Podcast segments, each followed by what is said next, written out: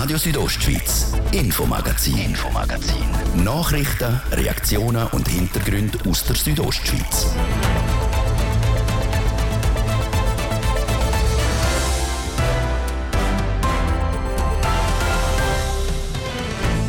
Für die kleineren zahlt man nur ein paar hundert Franken, hat aber auch wenig Quadratmeter.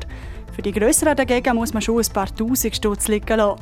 Dort liegt dann aber auch ein eigener Garten drin. Die Rede ist von Wohnung, respektive von Miete. Und die dürfte bald höher werden. Der Bund hat nämlich den Referenzzinssatz gehoben. Das wird wahrscheinlich etwa 40 bis 50 Prozent der Mieter in, in Graubünden auch betreffen. Ein Experte ordnet die Situation für die Bündner Mieterschaft ein. Denn die Kühe, die Schöfe und die Geissen die gehen jetzt dann bald wieder in die Höhe auf die Alp grasen. Der Alpsommer fängt an.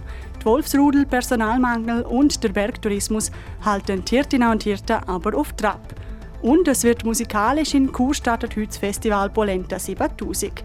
Das nur drei von den Themen im Infomagazin auf RSO vom Freitag, 2. Juni. Am Mikrofon ist Manuela Meuli. Einen guten Abend. Wohnen in der Schweiz wird bald schon teurer. Einmal für Leute, die in einer Mietwohnung leben.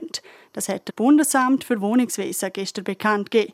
Das Amt hat nämlich den sogenannten Referenzzinssatz angehoben. Wie viele Mieterinnen und Mieter das in Graubünden betrifft, weiss Carina Melcher. Vor 15 Jahren, 2008, ist in der Schweiz der Referenzzinssatz für Mietverhältnisse eingeführt worden. Der Zinssatz soll Mieten in der ganzen Schweiz vereinheitlichen. Seit der Einführung ist der Referenzzinssatz jedes Jahr gesunken oder gleich geblieben. Ganz am Anfang war er auf 3,5 Prozent. Dann ist er abgesunken bis zuletzt 1,25 Prozent. Jetzt ist er zum allerersten Mal angehoben worden. Von 1,25 auf 1,5 Prozent. Das heisst, ein Haufen Vermieter können jetzt mit der Miete rauf. Bis zu 3 Prozent, wie das Bundesamt für Wohnungswesen gestern bekannt gegeben hat. Wer also zum Beispiel 1000 Franken für seine Wohnung zahlt, könnte bald 30 Franken mehr zahlen im Monat. Laut dem Bundesamt betrifft das etwa die Hälfte von allen Mieterinnen und Mieter in der Schweiz. Und etwa gleich sieht es in Graubünden aus. Das sagt der Präsident vom Bündner Mieterverband, der Joshua Verhofen man kann schon auch auf die Zahlen gehen. Also es wird wahrscheinlich etwa 40 bis 50 Prozent der Mieter in, in Graubünden auch betreffen. Es kommt halt ein bisschen darauf an, wie lange man schon den Mietvertrag hat und ob der Mietvertrag auch auf dem alten Referenzzinssatz gemacht worden ist. Das heißt, wenn die Miete auf dem bis vor kurzem gültigen Zinssatz von 1,25 basiert, kann der Vermieter auf mit der Miete. Das gilt schon mal für alle Verträge, die seit dem März 2020 abgeschlossen worden sind. Diese Verträge haben alle einen Zinssatz von 1,25 Prozent. Die Entscheidung, ob die Miete dann erhöht wird oder nicht, liegt laut Joshua Verhoeven aber allein bei der Vermieterin oder beim Vermieter. Die können selber entscheiden, ob sie das tun oder nicht. Es ist halt schwierig zu sagen, wie es noch nie gegeben hat, dass er gestiegen ist. Wir gehen jetzt mal davon aus, dass die meisten der werden erhöhen hoffen aber natürlich auch da und auch appellieren an den VermieterInnen, dass sie das nicht machen. Die Kaufkraft wird so noch mehr geschwächt. Die MieterInnen werden schon mit höheren Krankenkassenprämien, mit der Inflation, alles wird teurer belastet. Wenn es Mieten auch noch aufgehen, kann das äh, schlimme Konsequenzen haben. Der Referenzzinssatz ist in den letzten Jahren stetig gesunken. Im Ganzen neunmal seit der Einführung vor 15 Jahren. Da könnte man ja eigentlich davon ausgehen, dass mit dem auch die Mieten hätten müssen runtergehen. Aber von sich aus machen die Vermieter das nur selten. Meistens müssen die Mieter innen nachfragen, um nachher eine Mietreduktion zu bekommen. Und das passiert in den allermeisten Fällen nicht. Entweder wissen das die Leute nicht. Und es hat eine Studie gegeben, die ist letztes Jahr veröffentlicht worden vom Büro Bass. Und die hat gezeigt, dass die Mieten um 22 Prozent gestiegen sind. Und eigentlich hätten es um 11 Prozent müssen sinken nach gültiger Gesetzgebung. Das zeigt also, dass der Referenzzinssatz gesunken ist, aber die Mieten nicht angepasst worden sind. Bei Haufen Mieterinnen und Mieter dürfte in nächster Zeit also ein Brief hineinschneiden mit der Ankündigung vor Mietzinserhöhung. Nachschauen, ob es einem auch trifft, kann man auf dem eigenen Mietvertrag. Dort müsste nämlich vermerkt sein, auf welchem Referenzzinssatz die Miete basiert. Alle Verträge, die einen Zinssatz von 1,25 Prozent haben, bei denen geht die Miete wahrscheinlich schon bald auf. Und bald heisst ab dem nächstmöglichen Kündigungstermin. Wer jetzt schauen will, ob seine Mieterhöhung rechtens ist oder nicht, kann das online auf dem Mietzinsrechner machen. Den findet ihr unter mieterverband.ch Mietzinsrechner.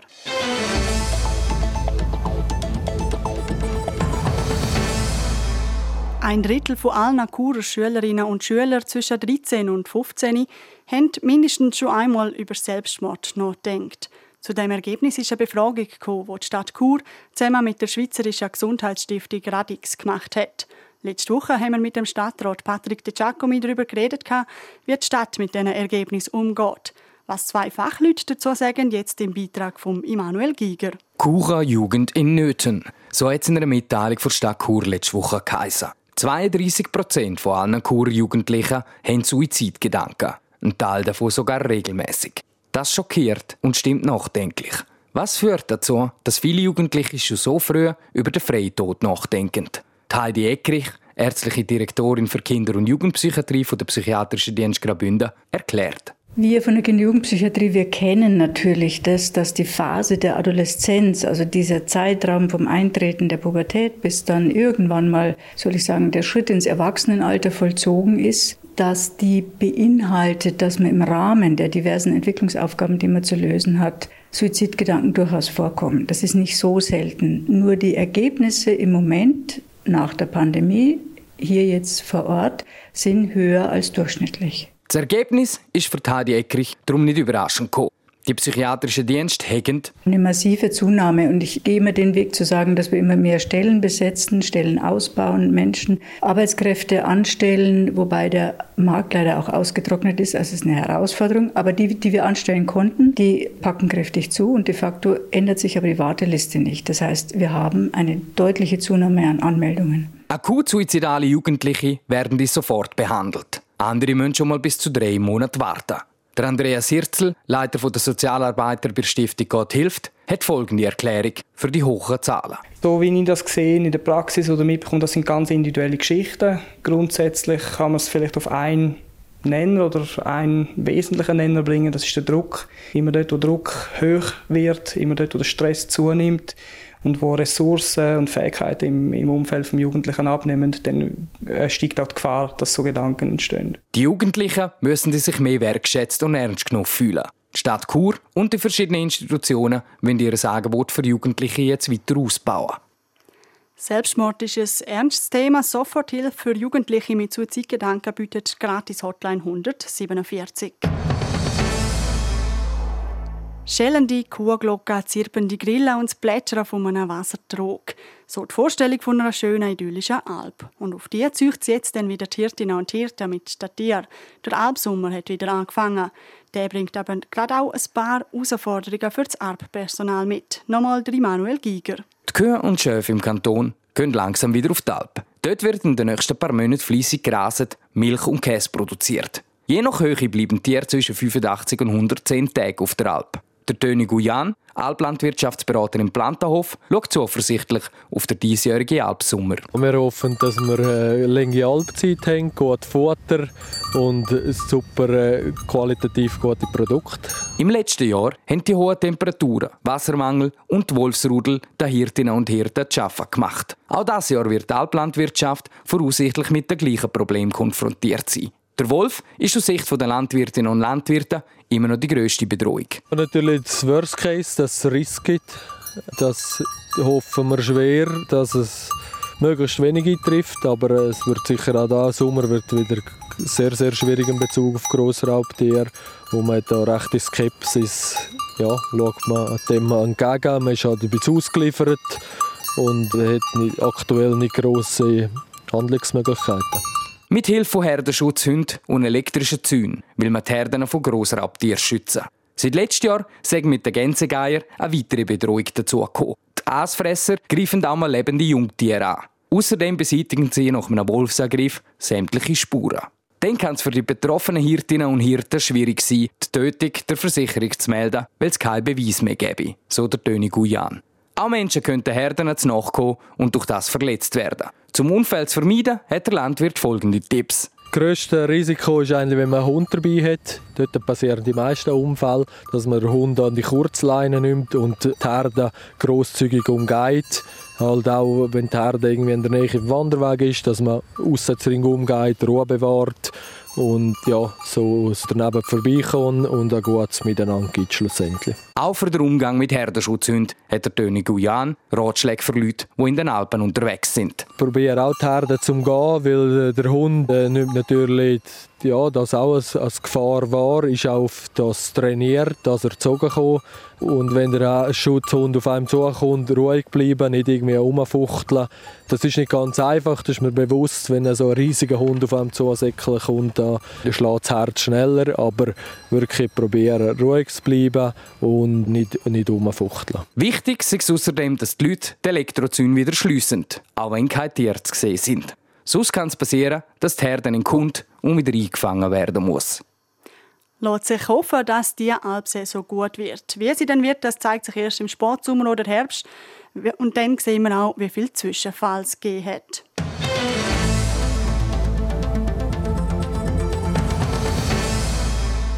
Papi, Bä oder Bär. Es gibt verschiedenste Varianten, wie man seinem eigenen Vater sagt. Egal, wie man jetzt am Papa sagt, der Sonntag ist Zeit, um sich bei ihm zu melden. Weil auch die Väter ihren Beitrag in der Familie leisten, feiert man am ersten Sonntag vom Juni, vom Juni jeweils der Vatertag. Das wissen aber nur wenig. Der Nicola Zock schafft bei Väterberatung vom Kanton Graubünden. Der Thies Fritschi hat von ihm wissen, wieso denn der Vatertag in der Gesellschaft ein bisschen weniger Gewicht hat als der Muttertag. Väter leisten auch noch nicht gleich viel Betreuungsarbeit. Darum ist es okay, wenn das noch nicht das gleiche Gewicht hat. Auf der anderen Seite ist es auch mega wichtig und schön, dass sie auch Wertschätzung und Anerkennung kriegen für ihr Engagement. Beim Muttertag wird ja eigentlich so erwartet, dass man etwas macht. Und wenn man mindestens ein Telefon gibt, dann wird man fast enterbt. Was soll man an einem Vatertag machen? äh, das ist sehr individuell. Ich glaube, da darf man gerne die Form finden, die für einen passend. Ein Spaziergang mit dem Vater oder auch nur ein Danken. Wenn man Glück oder Pech hat, muss man in der Schule etwas basteln für ihn. Das kann auch mega schön sein. Aber einfach kein Druck, kein Zwang. Zeit miteinander und glaube, das Danken, das ist sehr wertvoll. Wir leben ja in einer relativ modernen Zeit, wo man eigentlich tunlichst vermeiden will, Stereotypen irgendwie so ein die Hand haben oder von dem sogar zu reden oder ein klassisches Familienmodell, das wird irgendwie alles über einen Haufen geworfen. Soll man Vatertag und Muttertag überhaupt noch feiern? Oder einfach Elterntag. Wäre natürlich auch schön. Es gibt Unterschiede biologisch, aber es gibt auch sehr große kulturelle Unterschiede und man sieht auch eben, das Betreuungsengagement ist nicht gleich und man ist auch in seiner Rolle, Erwartung, die man selber hat, verinnerlicht hat, ist man recht stark geprägt, zum Teil eingegangen. Es ist eine Befreiungsbewegung und zum sagen, hey, auch ich als Vater will genauso eine emotional nahe, tiefe Bindung haben zu meinem Kind, aber man ist schon ein bisschen noch von anderen Rahmenbedingungen umgehen in der Gesellschaft und ich finde es ganz okay, dass man das im Moment auch noch berücksichtigt und sagt, es gibt einen Muttertag, es gibt einen Vatertag.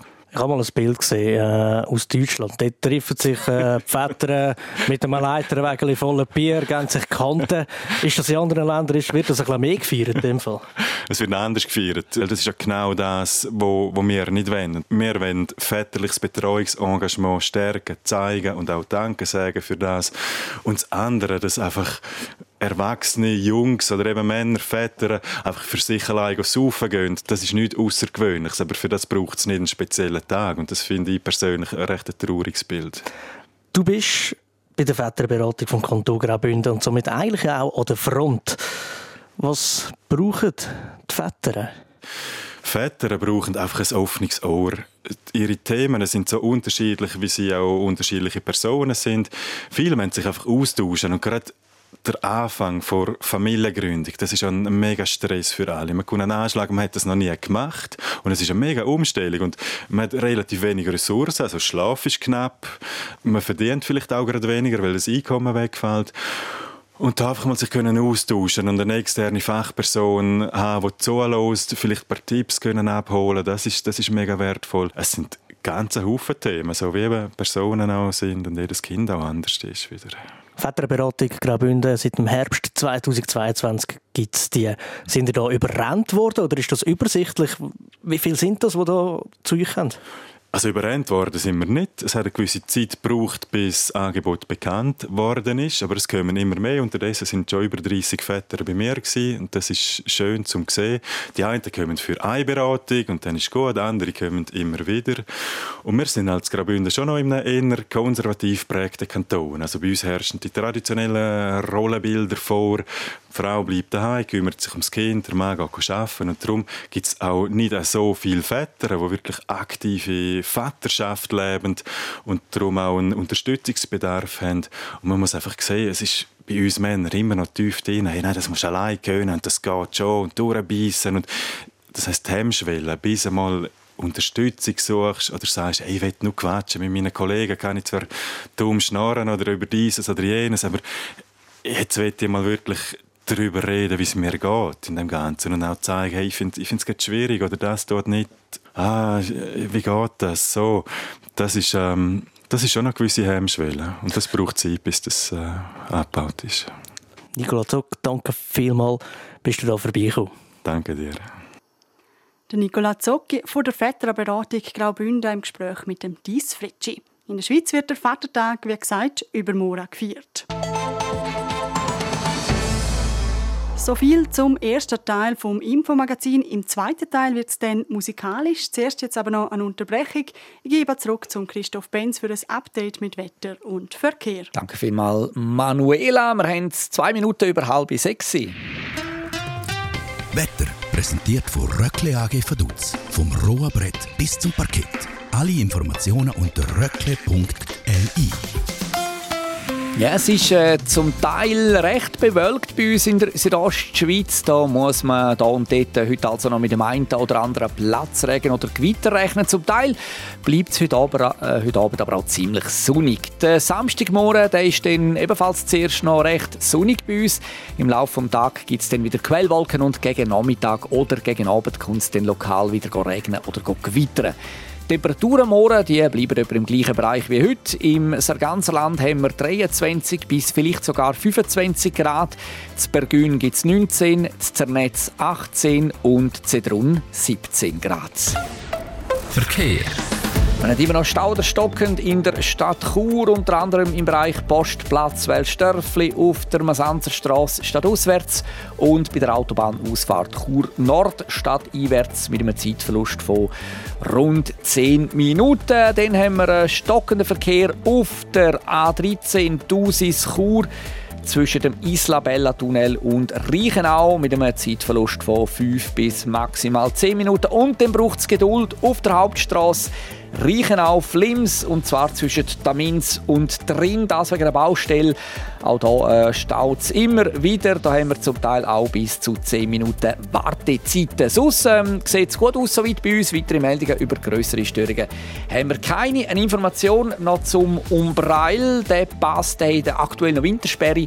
Sollte aber heute Abend am 6 Uhr aufgehen, also in einer guten halben Stunde, sollte man wieder können über den Umbreil fahren Details dazu gibt es im Internet auf strassen.gr.ch.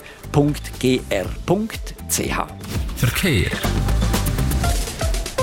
Wir wünschen eine gute Fahrt allen unterwegs und ich gebe zurück zur Manuela Meuli. Radio Südostschweiz, Infomagazin, Infomagazin. Nachrichten, Reaktionen und Hintergründe aus der Südostschweiz.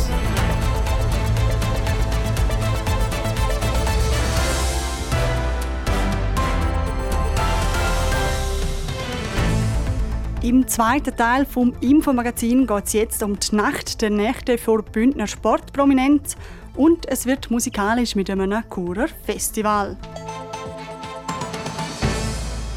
Heute Abend startet das Festival Polenta 7000 in Chur. Während drei Monaten gibt es beim Polenta-Hügel in der Nähe vom Medienmarkt Konzert, Daydance, Zirkustag für Kinder und viel mehr. Was genau hinter dem Anlass steckt und wie der ungefähr tönt, im Beitrag von Immanuel Giger. Everything we have from fire to ashes. The world Nesta and the Blondes heisst die Band, die das diesjährige Polenta 7000 eröffnet. Das Festival beim Kleinbrücker Quartier zu Chur findet schon zum dritten Mal statt. Vom 2. Juni bis zum 26. August gibt es beim Polenta Hügel verschiedene Veranstaltungen. Der Manuel Sieber vom Verein Polenta 7000 sagt, für wer das Festival überhaupt denkt sei. Eigentlich etwa so wie auf den Ravensburger Puzzle siechen, 1 bis 99 ist voll okay. Und Real Talk, wir haben vom Säugling bis zum Senior alles. Und das finden wir mega lässig. Nebst Live-Musik gäbe es auch ein Velokino, Raves und Programm speziell für Kinder. Mit Musik und schreienden Kindern dürfte es ab und zu ein bisschen laut werden. Das Areal, wo das Polenta 7000 stattfindet, liegt direkt neben Wohnhäusern. Der Verein Polenta 7000 gibt darum auf die Anwohnerinnen und Anwohner besonders Rücksicht nehmen, wie der Manuel Sieber sagt. Wir haben jetzt in allen Jahren noch keine Reklamationen unter der Lärmklage. Und das haben wir natürlich auch unserer Arbeit zu verdanken, weil wir uns der Situation sehr bewusst sind und auch die Missionen möglichst low behalten und halt auch sehr früh hören und irgendwo zu einer gemäßigten Zeit mit dem Konzert anfangen und aufhören, das Beispiel. Und bei den ganz lauten Veranstaltungen, sage ich jetzt einmal, sehr viel Rücksicht nehmen, auch mit den Spielzeiten. Alle Veranstaltungen enden um Punkt 10 am Abend. Ab dem Zeitpunkt wird keine laute Musik mehr gespielt. Außerdem sind das Areal und die Beschalung so konzipiert, dass die Lärmemissionen im Wohnquartier möglichst klein sind. Das Festival Polenta 7000 finanziert sich aus Kultur- und Stiftungsgeldern sowie der freiwilligen Arbeit der Vereinsmitglieder. Die Kosten für das Festival sind Birra eine Viertelkiste. Easy. Allein die Zeit und die Stunden, wo die, sag jetzt mal, das Kernteam von Polenta leistet, was die eine Stunde bügelt für das Polenta, das ist weich. Das ist richtig geil. Aber auch ein bisschen weich. Inklusive im ganzen Aufwand kostet das Festival also etwa 250.000 Franken. Gewinn kann das Festival nicht erwirtschaften. Aber das ist es wert, so der Manuel Sieg.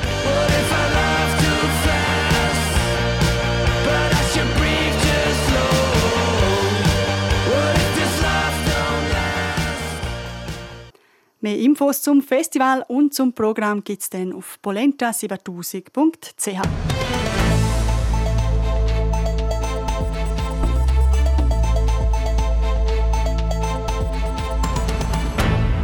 Heute Abend wird zum zwölften Mal der Bündner Sportler oder die Bündner Sportlerin vom Jahr ausgezeichnet. Es ist nämlich wieder Bündner Sportnacht. Und jetzt bei mir im Studio ist der Roman Michel, unser Sportchef.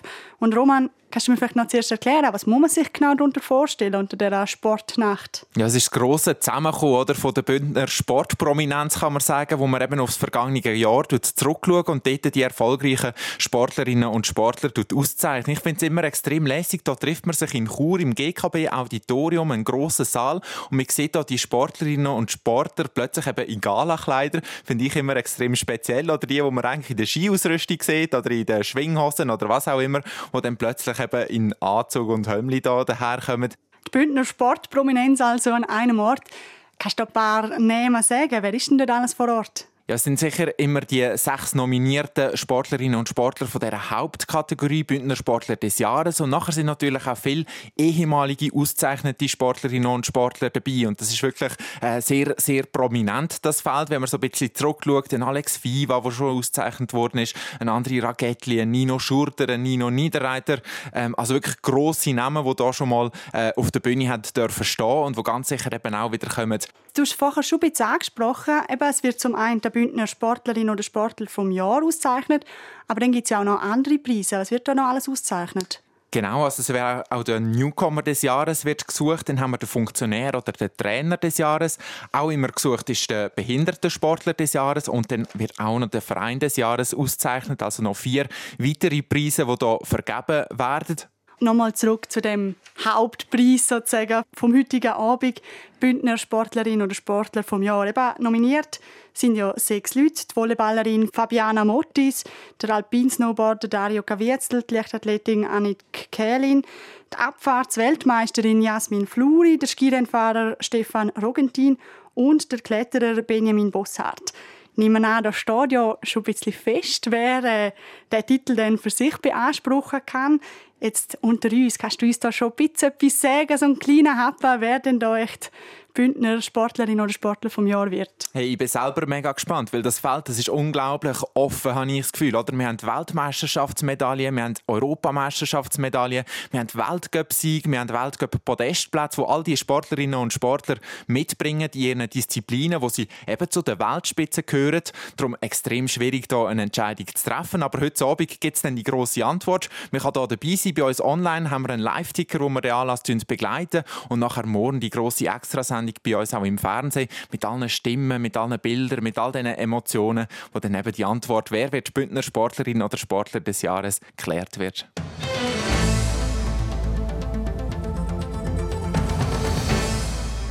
Das ist es das Infomagazin auf RSO vom Freitag, 2. Juni. Zum Nachlesen finden ihr es auch im Internet auf rso.ch oder auf allen gängigen Podcast-Plattformen. Am Mikrofon verabschiedet sich Manuela Meuli.